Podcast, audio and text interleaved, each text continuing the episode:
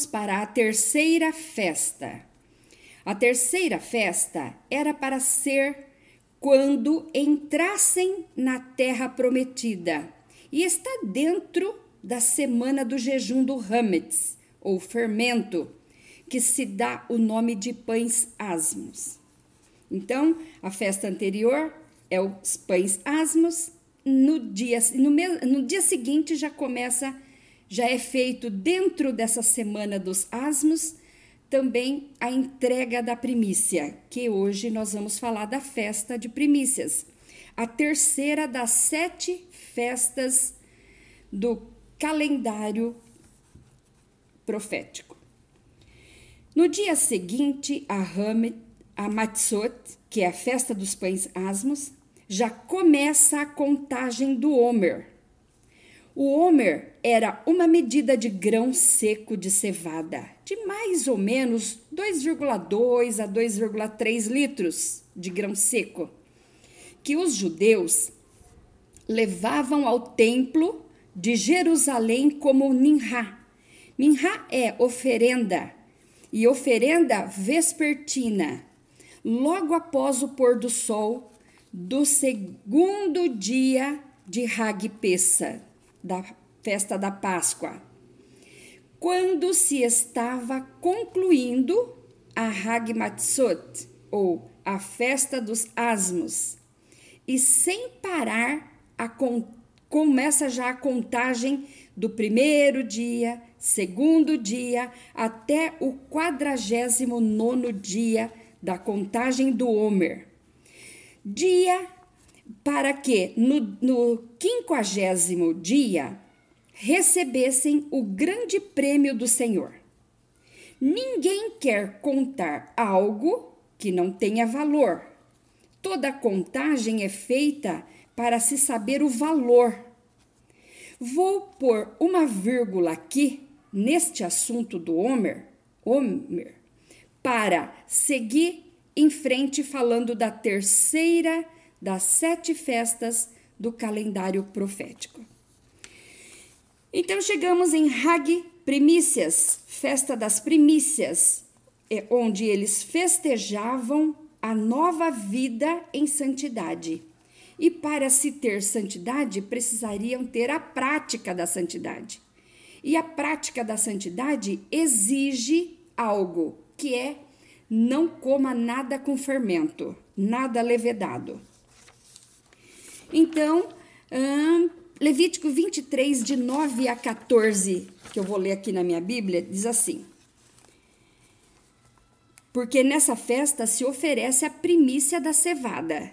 Então, vamos ler. E falou o Senhor a Moisés, dizendo: Fala aos filhos de Israel e dize-lhes: Quando houverdes entrado na terra que vos hei de dar, e fizerdes a sua colheita, então trareis um molho, um feixe ou um homer das primícias da vossa cega ao sacerdote. E ele moverá o molho, esse feixe, esse homer, perante o Senhor, para que sejais aceito. Olha que se para ser aceito tem que mover o molho e a gente vai ver por quê. No dia seguinte ao sábado, e este sábado não é o sétimo dia não, mas o sábado, um sábado de descanso, mesmo que ocorreu num dia após a Páscoa em Asmos. O sacerdote então o moverá.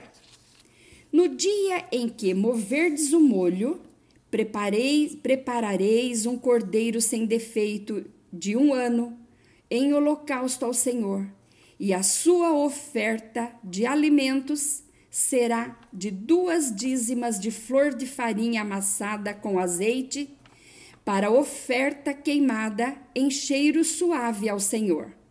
E a sua libação será de vinho, um quarto de im. E não comereis o pão, nem o trigo tostado, nem espigas verdes, até aquele mesmo dia em que trouxerdes a oferta do vosso Deus.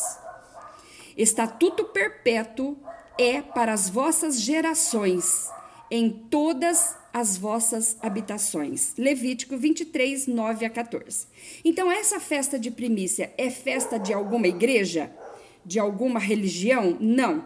É estatuto perpétuo de festas do eterno, de Deus. Êxodo 22, 29 diz: As tuas primícias e os teus licores não retardarás, o primogênito de teus filhos me darás. Aí o Êxodo 23, 19 diz: Os primeiros frutos da tua terra trarás à casa do Senhor teu Deus, não cozerás o cabrito no leite de sua mãe. O que quer dizer isso?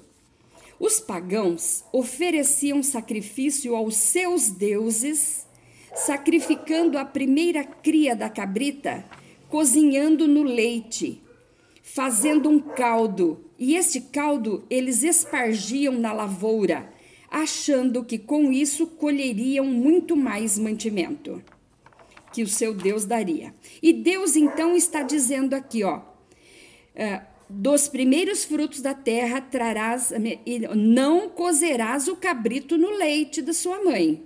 Deus então está dizendo aqui para seu povo não fazer isso, porque ele supre todas as nossas necessidades, sem que precisemos fazer mandingas, simpatias e qualquer outro evento pagão. De nós, ele exige apenas que cremos nele, dando a primícia do nosso trigo. Trigo simboliza a natureza, alimento da terra doadora incansável. A oração antes e depois da refeição é feita da seguinte forma: Baru atah Adonai Eloheinu meler haolam hamatzot lehen min haaretz beshem Yeshua Hamashia. Bendito sejas tu, ó Eterno, nosso Elohim, nosso Deus, Rei e Criador do universo que tiras o pão da terra em nome de Jesus, o ungido.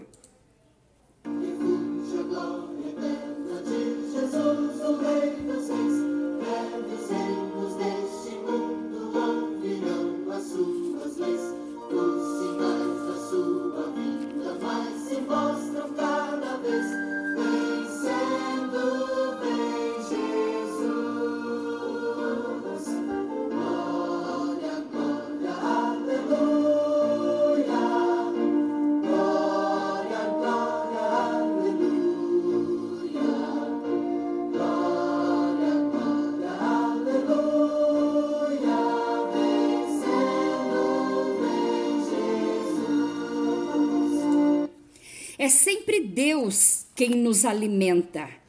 Ele nos dá o pão, fruto da terra, como alimento diário e também tem a ver com a ressurreição de Jesus, visto que quem tirou Jesus do túmulo foi o Pai.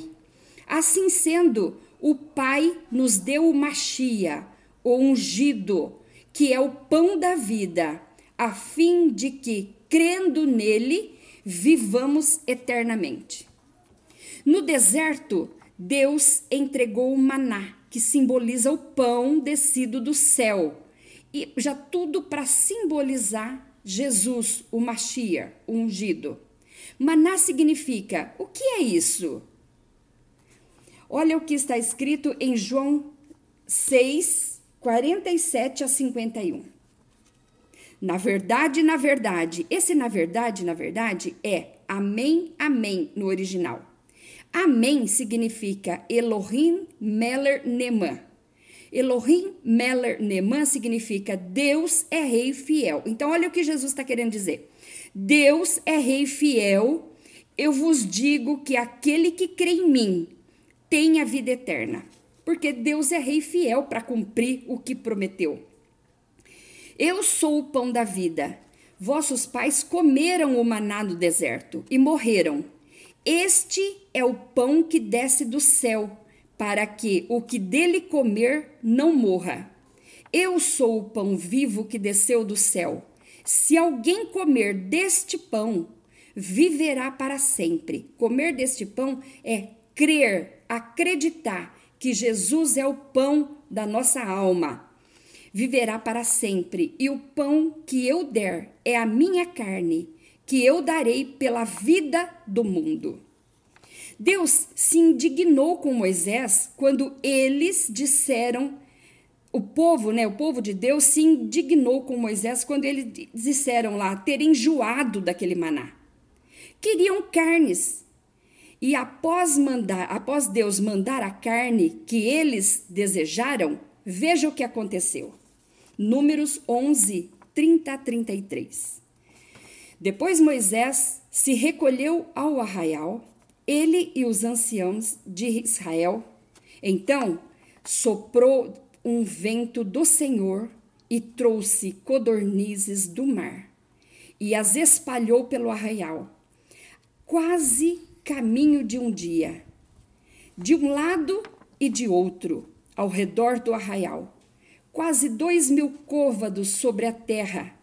Então o povo se levantou todo aquele dia e toda aquela noite e todo o dia seguinte e colheram as codornizes o que menos tinha colhido era dez homens, e as estenderam para si ao redor do arraial.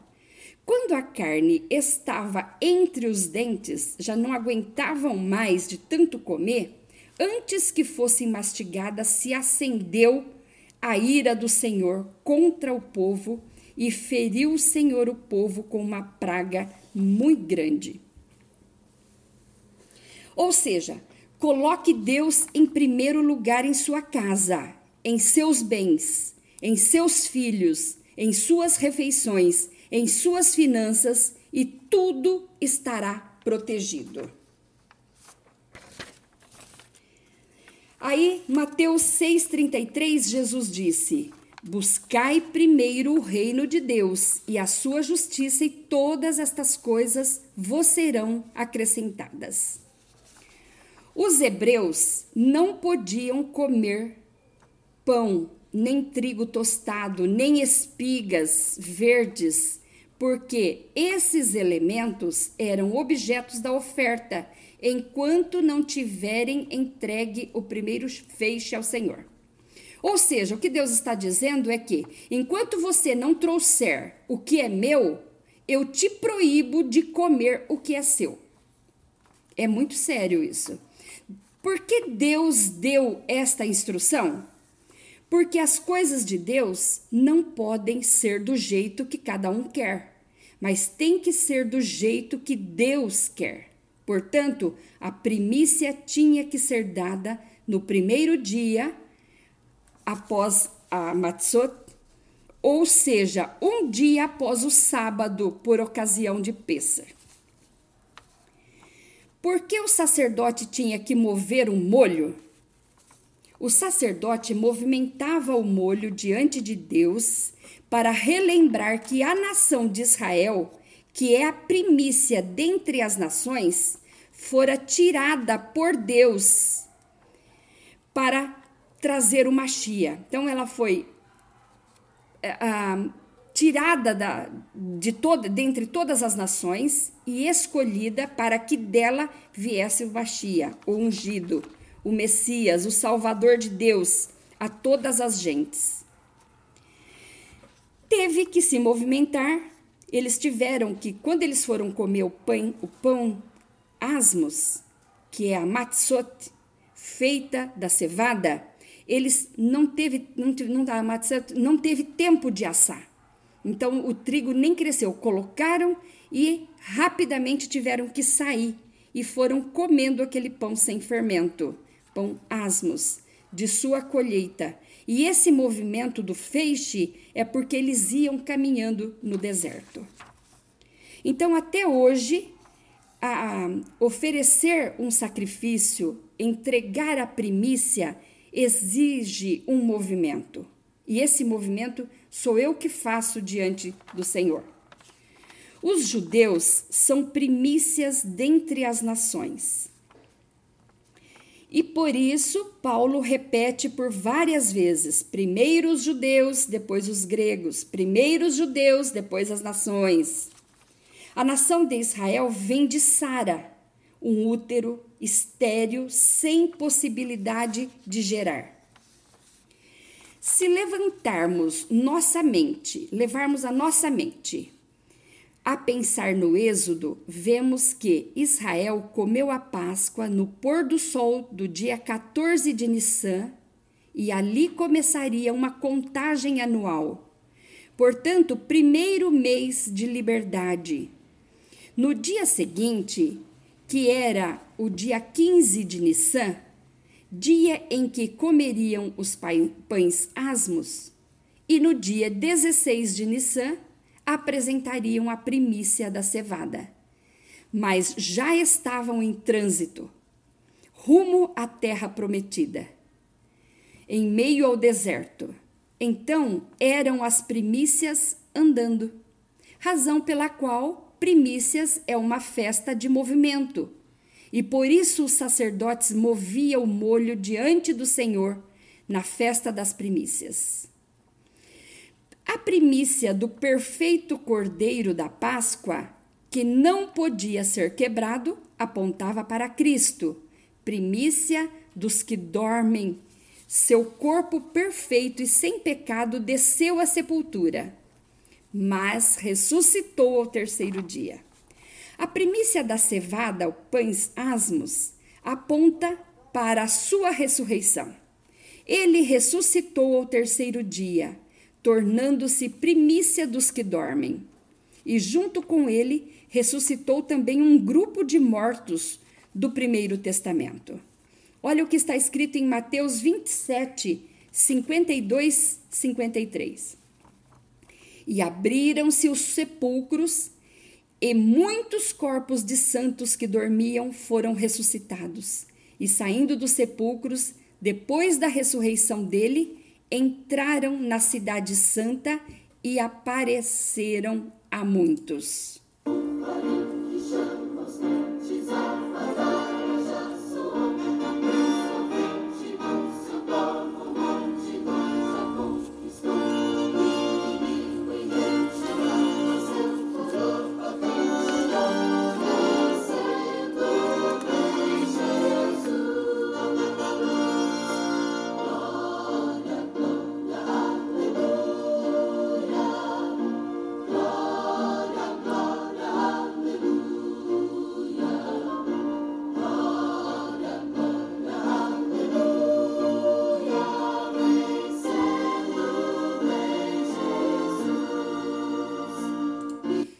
Este grupo que ressuscitou foram feitos as primícias de Yeshua, porque não poderia aparecer diante do Pai com as mãos vazias, e assim garantiu a nossa ressurreição e também os demais que dormem.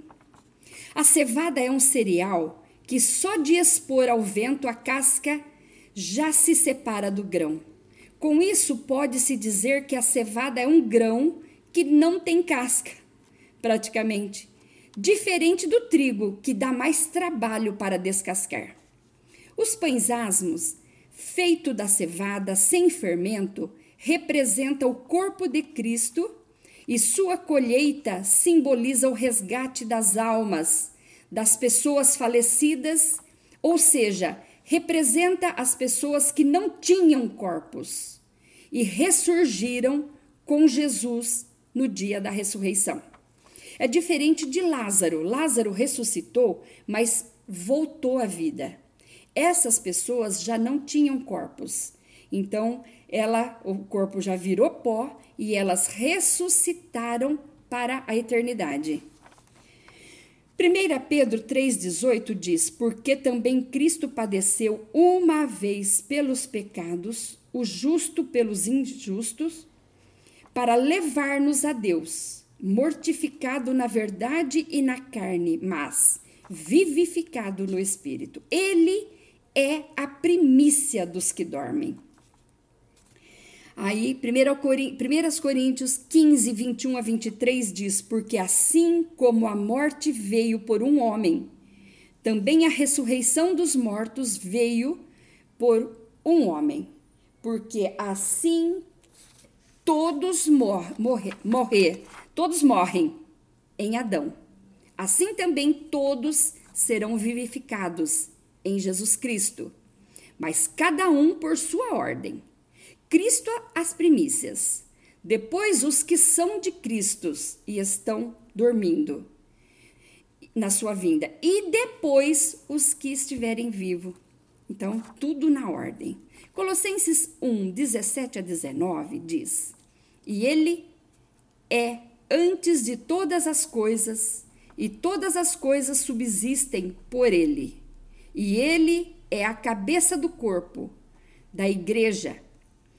É o princípio e o primogênito dentre os mortos, para que em tudo tenha a preeminência, porque foi agra do agrado do Pai que toda a plenitude nele habitasse. Ele é o Amém de todas as coisas.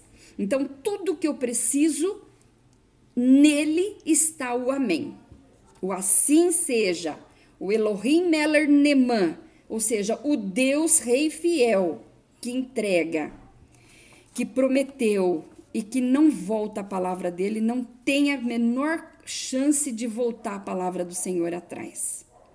Olha Atos 26, 22 e 23 que diz: Mas alcançando o socorro de Deus, ainda até o dia de hoje, permaneço dando testemunho quanto a pequenos como a grandes, não dizendo nada mais do que o que os profetas e Moisés disseram que deveria acontecer.